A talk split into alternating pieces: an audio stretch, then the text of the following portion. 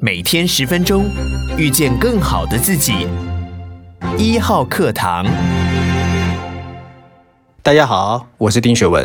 时间很快啊、哦，一个礼拜又过去了。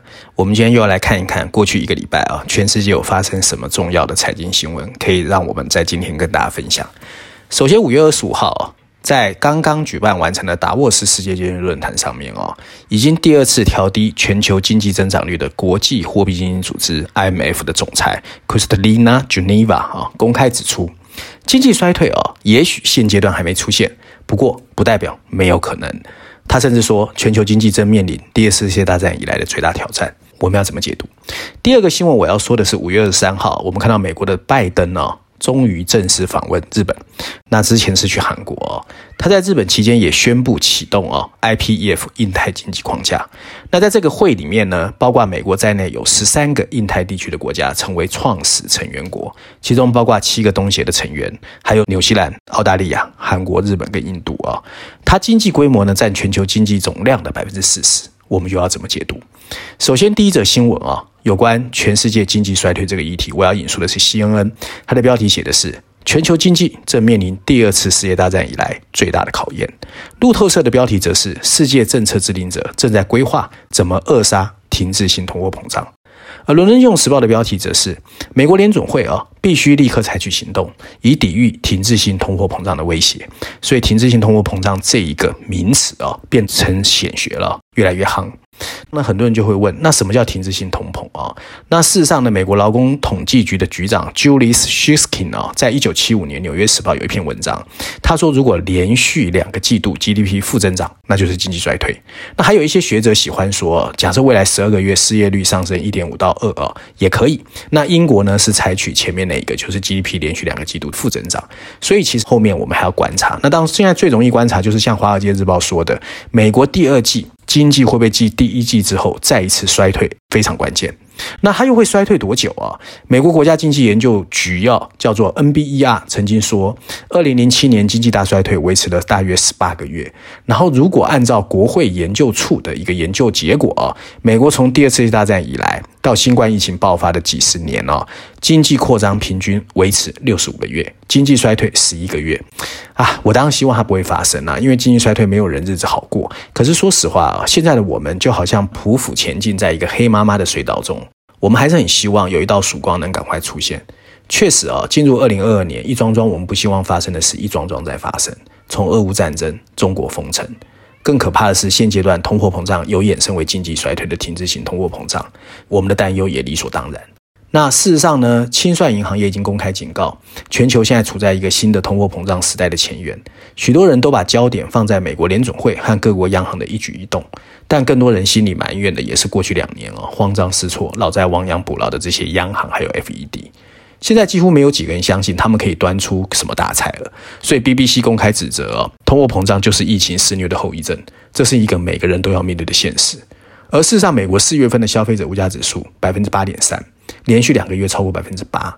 那本来联准会说要升息一码，后来两码。现在呢，很多人都不知道他再过来要怎么去升息。不过令人担忧的是，不久前美国公布第一季的 GDP 衰退了百分之一点四，所以我刚才前面才会说，为什么很多人开始担心，因为第二季度的数据就非常重要。那停滞性通货膨胀又要怎么定义哦？其实停滞性通货膨胀在经济学上呢，说法就是说呢，如果失业加通货膨胀加经济衰退同时发生。那就是所谓的停滞性通货膨胀。那现在大家会担心，是因为通货膨胀一直没下来。可是呢，不管从企业面或者是国家的层面，好像经济衰退有可能随时会来。那联准会内部的专家也有不同的意见呢、属于鹰派的理事会说啊，下一次最少要升息三码。不过呢，五月十二号鲍尔又改口了。鲍尔说，景气下滑不是联准会能控制，他不见得要继续升息。这代表什么？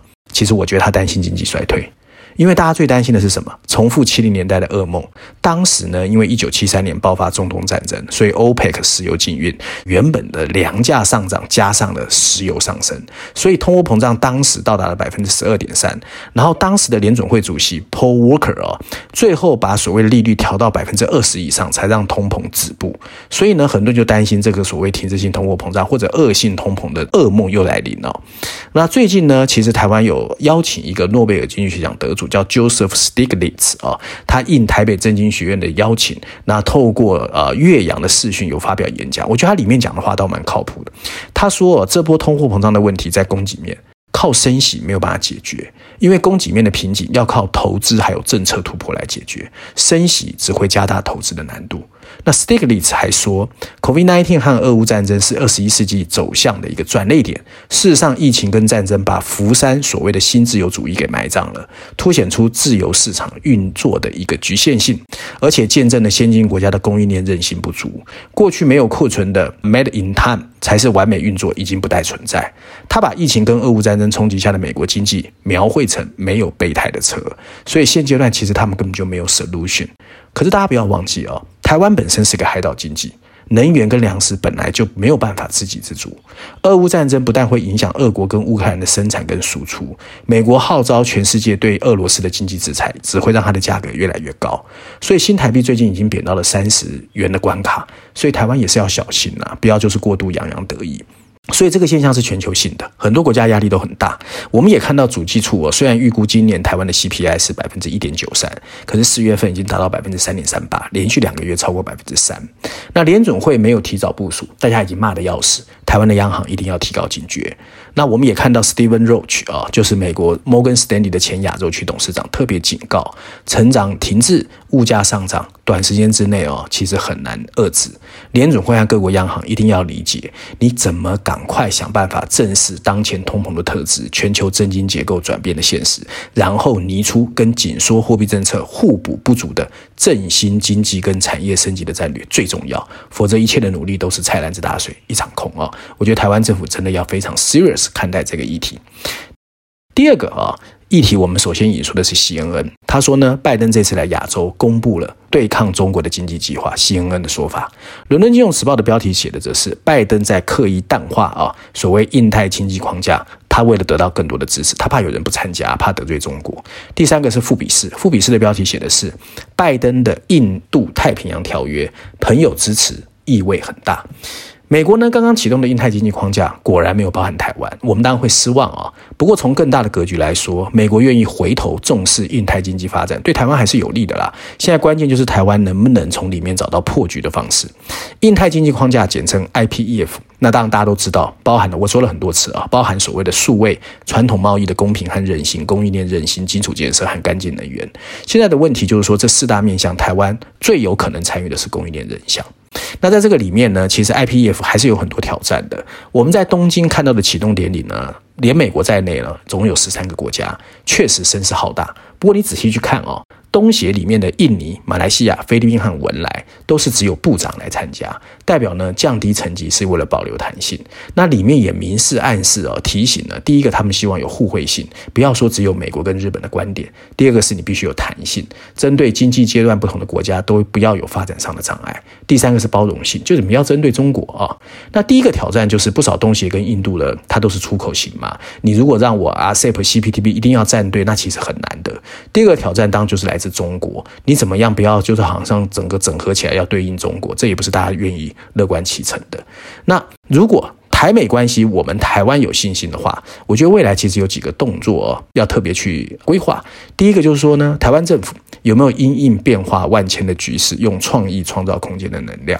就你有没有这一类的人才或者这一类的战略？第二个，你能不能跟国人说清楚，对 IPEF 你准备怎么做？不要老是搞神秘，其实这也没什么意思啊。那虽然美国、日本看起来是你的朋友，不过讲到政治现实的时候，他们好像也很现实啊。那台湾除了参加 WTO 跟 APEC 之外，其实对于国际大型经贸活动的参与度本来就不高。这一次的 IPEF 机会难得，我觉得台湾其实是要很努力的啦，因为里面呢刚好透过所谓的护国神山跟半导体跟科技业的优势，其实大家也知道。台湾在这一方面是蛮强的，可是你必须要有 solution 或者一些 proposal 哦。那美国提出的所谓 IPEF，很多人把它称为新形态的经贸架构，就说它已经跟过去传统的不大一样了。所以未来在谈判的方式呢，大家也不知道，不是与国与国，可能包括一些所谓的工商协会啦，甚至企业，它都是在这个涵盖里面。所以台湾其实可以想办法，透过企业界的方式来破局哦。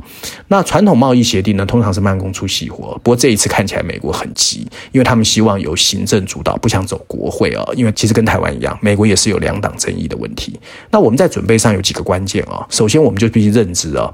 IPEF 跟 CPTPP 绝对不相同，所以呢，我们在整个规划的时候，不要再把它当成传统的关税贸易。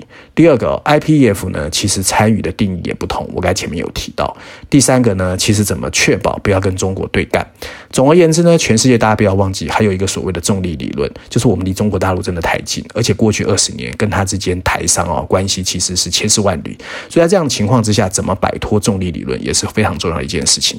总而言之，美国在经贸、科技和军事上确定要围堵中国大陆，企图把台湾拉进来包围架构，可是又不让台湾参加 IPEF，所以台湾其实反而要自立自强，赶快找到一个趋吉避凶、避免不必要成本的一个最好方式。最后呢，我今天要推荐一下最新一期的《经济学》的封面故事啊、那经济学终于忍不住了，箭头直指中国。这期的封面设计非常写实啊、哦。经济学在中国红的背景前放上的是象征经济数据逐步往下走的经济柱状图，而那个迈步由上往下走的正是中国领导人习近平。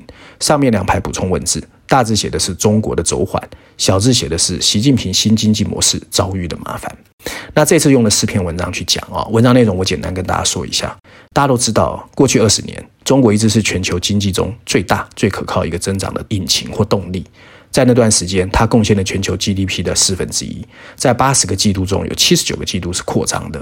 在决定进行改革开放的过程里面，它采取了一些韬光养晦、切实可行的方法，把市场改革跟国家控制完美结合，让中国变得更加富裕。可是现在，中国经济正处于危险之中。第一个危险大家都知道，就是中国的清零政策已经实施了二十八个月，很多的经济数据已经开始走下坡。那到底会实行到多久？没人知道。第二个冲击隐含的是意识形态的热情，一系列经济举措形成了习近平所谓的新发展理念，主要是对应百年未有的大变局。可是其实主要说的就是中美对峙。看起来合理啊，譬如他想解决不平等、垄断和债务问题，可是压制新科技跟房地产的衰退，其实对中国的经济当然是致命的打击。不过他的策略也涉及了经济生产率是往生产力比较低的范围扩张，其实就变成由政府哦国进民退，那这样对中国整体的生产力其实也是不正面的。与此同时，经济中最具生产力的部门民营部门遭到了破坏。你可以在金融市场上看到这一点哦。金融市场上已经出现了很多的资金外流，资金成本也越来越高。